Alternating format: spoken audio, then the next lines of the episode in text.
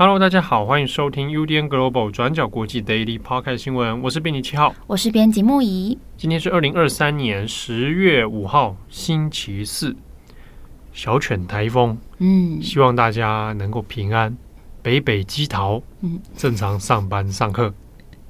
为什么眼神死？没有啊，没有啊，我们是哎、欸，全台湾好像是不是只有北北基桃？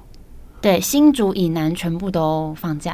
哎、欸，所以我们今天就上班嘛。对，哦，那我们的听众里面，我看那个后台的分布啊，嗯，以全台湾来说。似乎是北北基桃比较多 啊，那这个所以不用担心哦，我们陪你一起上班。对啊，那其他地区的这个朋友呢，大家也要注意台风的安全啊。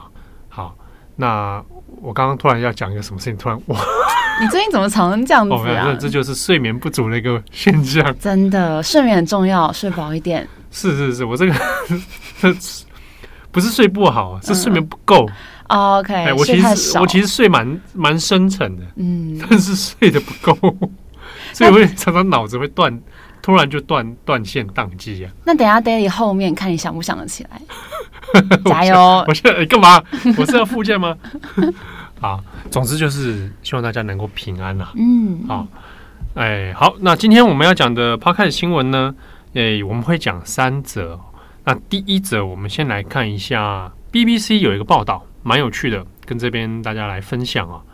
呃，BBC 在今天网站上面呢，我们在台湾白天时间，就是今天五号的时候，你白天大概就会看到它头版挂着一个报道啊，就是在讲中国怎么样利用灰色地带的冲突啊，来试图影响台湾。那因为当然从这个近几年来讲啊，台湾在呃各大国际媒体曝光的次数真的有变多。好，那其实各大外媒啊，啊，各个单位啊，其实关对于台湾的关注程度是非常高的啊，尤其是最近这几年。那通常如果挂在头版上面，那我们都还是会特别留意一下是什么样的新闻哦。那这一则 BBC 的报道，可以大家来找来看一下哦，我觉得蛮有意思的。那其实他讲的是一个老问题哦，就是中国怎么去利用一个所谓的 Grey Zone 灰色地带哦，Grey 啊灰色 Zone。区域啊，有的会翻成灰色区域。好，那这是一个军事用语啊，哦，在国际关系啊或者地缘战略上面，偶尔就会听到这样的名词。那报道里面是说，哎，这个中国呢，怎么样利用这样的技术哦，来跟台湾啊来做一个这个影响？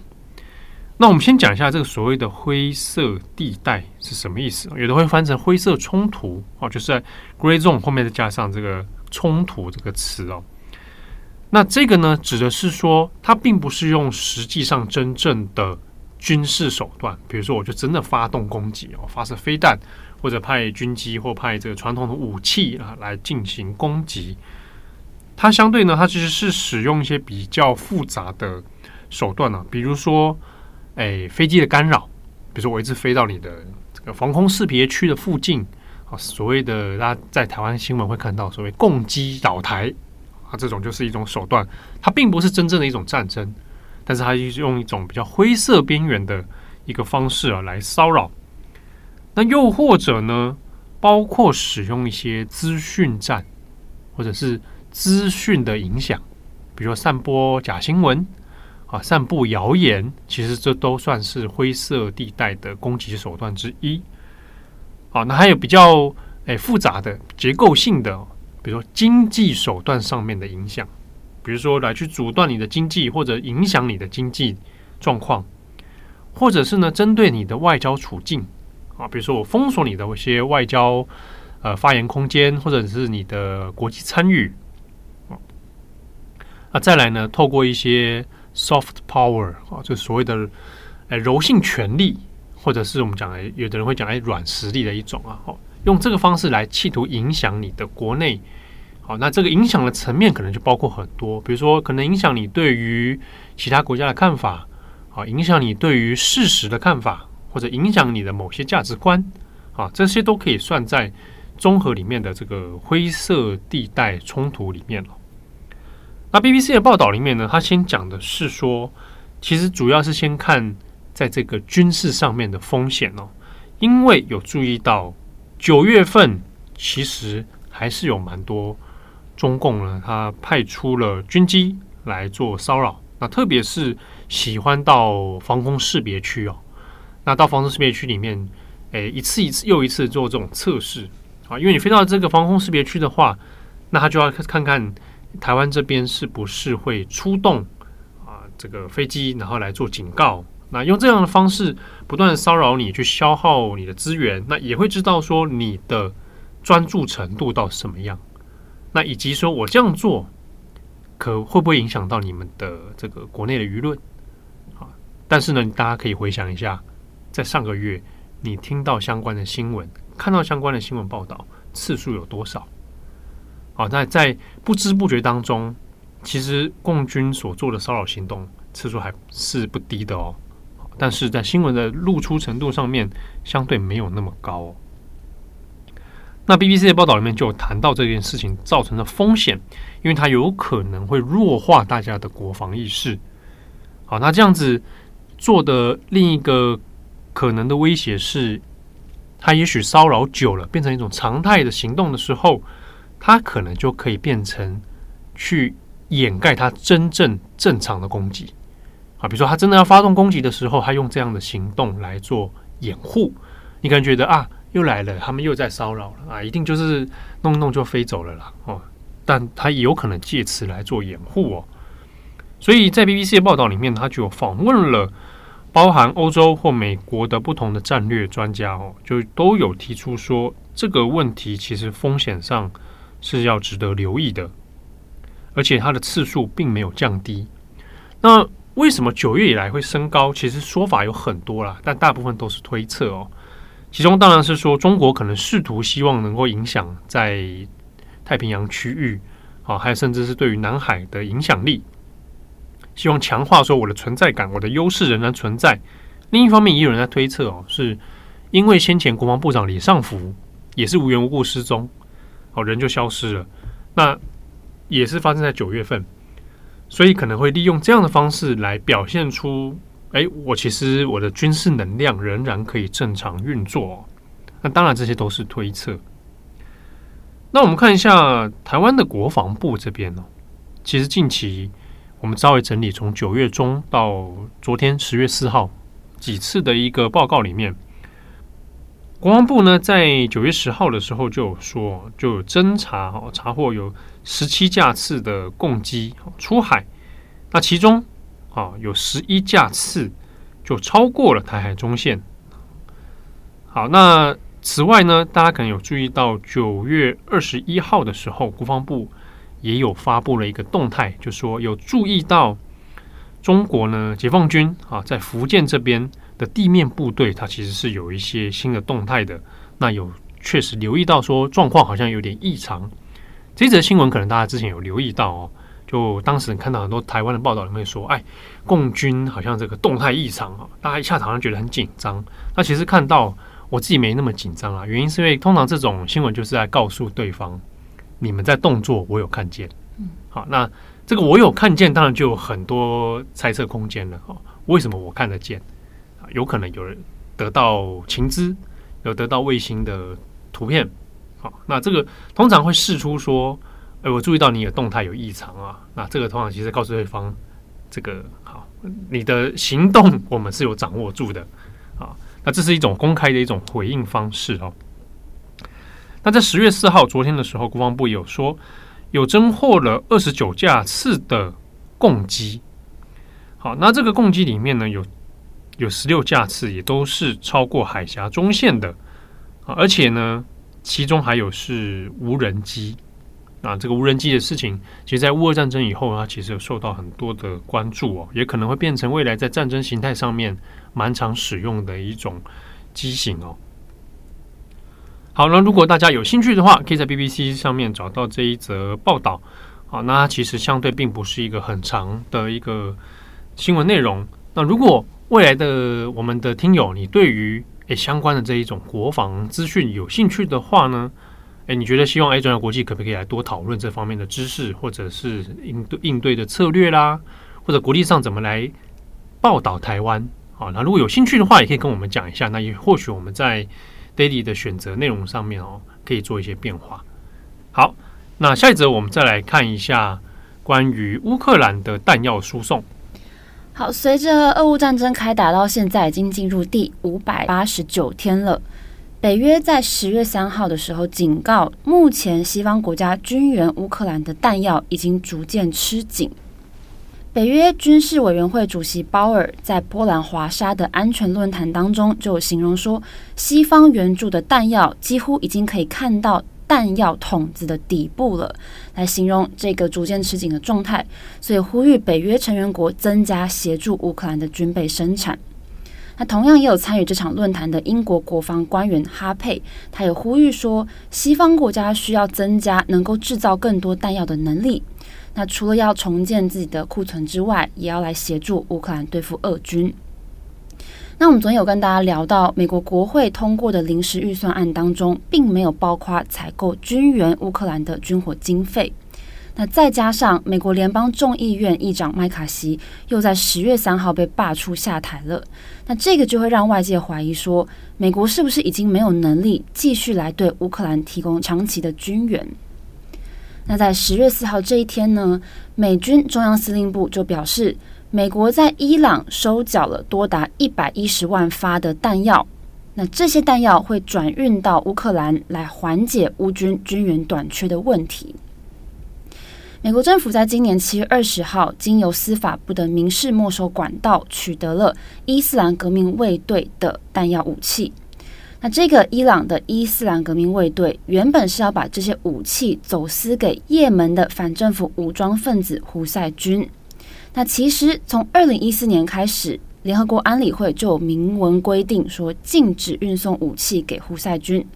所以伊朗的这个走私的行为很明显是违反了联合国的规定。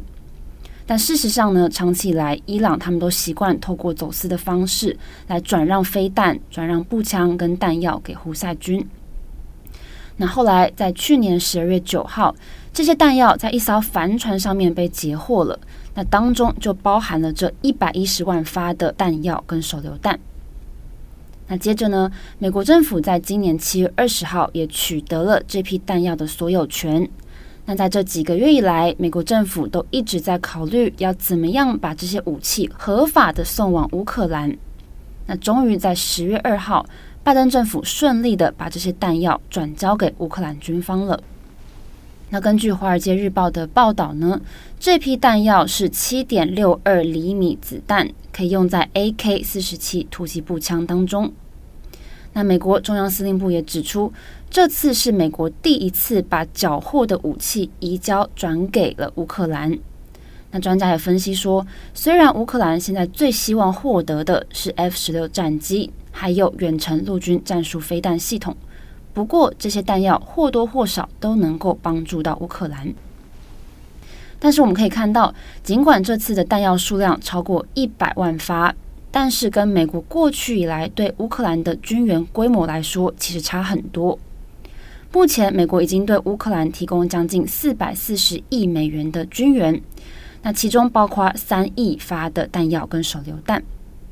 那现在麦卡锡又被罢免下台了，共和党当中极右派又是反对美国继续对乌克兰提供更多资金的派系。那未来新的议长到底能不能获得这些人的支持？美国对于乌克兰的军援部分，接下来会怎么样发展，也值得我们继续关注。好，那顺着乌克兰的部分，我们这边也要来小小补充一个人物，就是去年轰动国际的俄罗斯反战编辑欧维斯·扬尼科娃。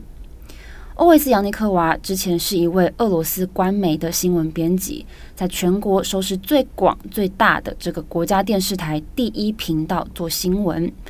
不过，在俄乌开打之后不久呢，在去年三月十四号，这个欧维斯·扬尼科娃他在黄金新闻时段播出的时候，拿着反战标语，直接走进了新闻直播画面当中，呼吁观众、呼吁大家站出来反对战争。那这个举动当时造成了国际上的轰动。那再加上他之后几次公然在公共场合举标语批判普丁，呼吁大家站出来反战，所以之后被当局逮捕，然后被软禁。那之后呢，在去年十月的时候，欧维斯·扬尼科娃他失踪了，被政府通缉。然后在今年年初的时候，被证实已经带着他的十一岁女儿流亡到法国巴黎。那有关欧维斯·扬尼科娃的最新消息是，在昨天十月四号，他在缺席聆讯的状态之下，被俄罗斯判刑八年六个月监禁。那罪名是他散布有关俄罗斯军队的假新闻。那另外，他也被判在四年之内禁止从事任何跟媒体相关的活动跟工作。那针对这个判决呢，现在流亡海外的欧维斯·扬尼科娃他自己也发布了声明做回应。他说，他认为俄罗斯的指控非常荒谬，而且具有浓厚的政治动机。那他也说，他不否认自己说过的任何一句话，也不承认自己有罪。他强调说，他在俄罗斯国家新闻台工作二十年了，那做出这样子的举动对他来说其实是很困难的决定。但是这个却是他认为一生当中做过最正确、最符合道义的选择。我们看俄罗斯人权组织 OVD Info 的资料，自从俄罗斯入侵乌克兰开始，有将近八千名的俄罗斯人，他们面对不同程度的罪行指控，当中有七百多人因为公开谈论或是抗议战争而面临刑事指控。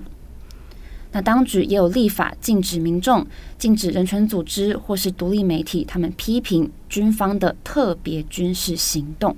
那我们知道，违反的人都会面临长期监禁或是组织被关闭的风险等等。所以现在很多流亡到国外的独立记者，他们都在缺席聆讯的状况之下被定罪或是被判刑。欧维斯·扬尼科娃他也在 Telegram 上面写说。有时候他会回想这一切，然后问自己说：“是不是应该要保持沉默比较好？”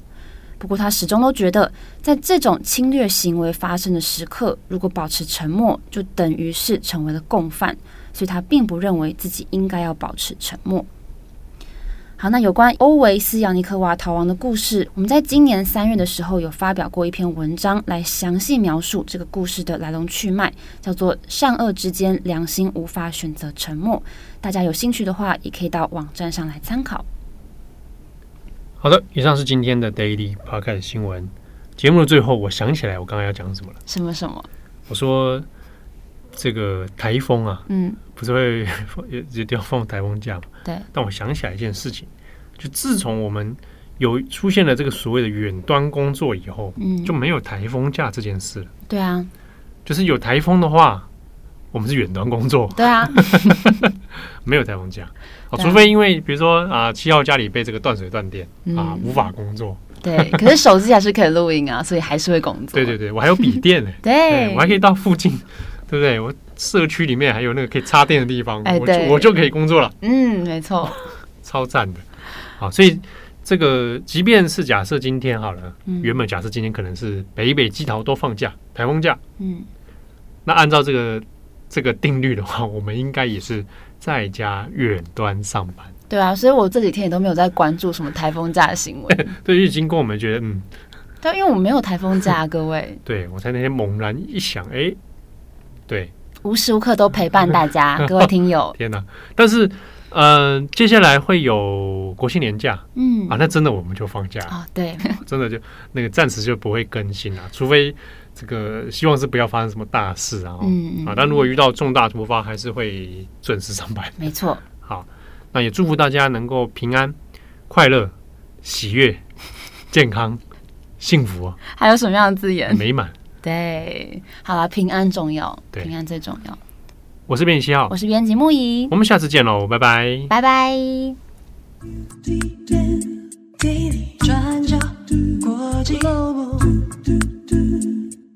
转角国际新闻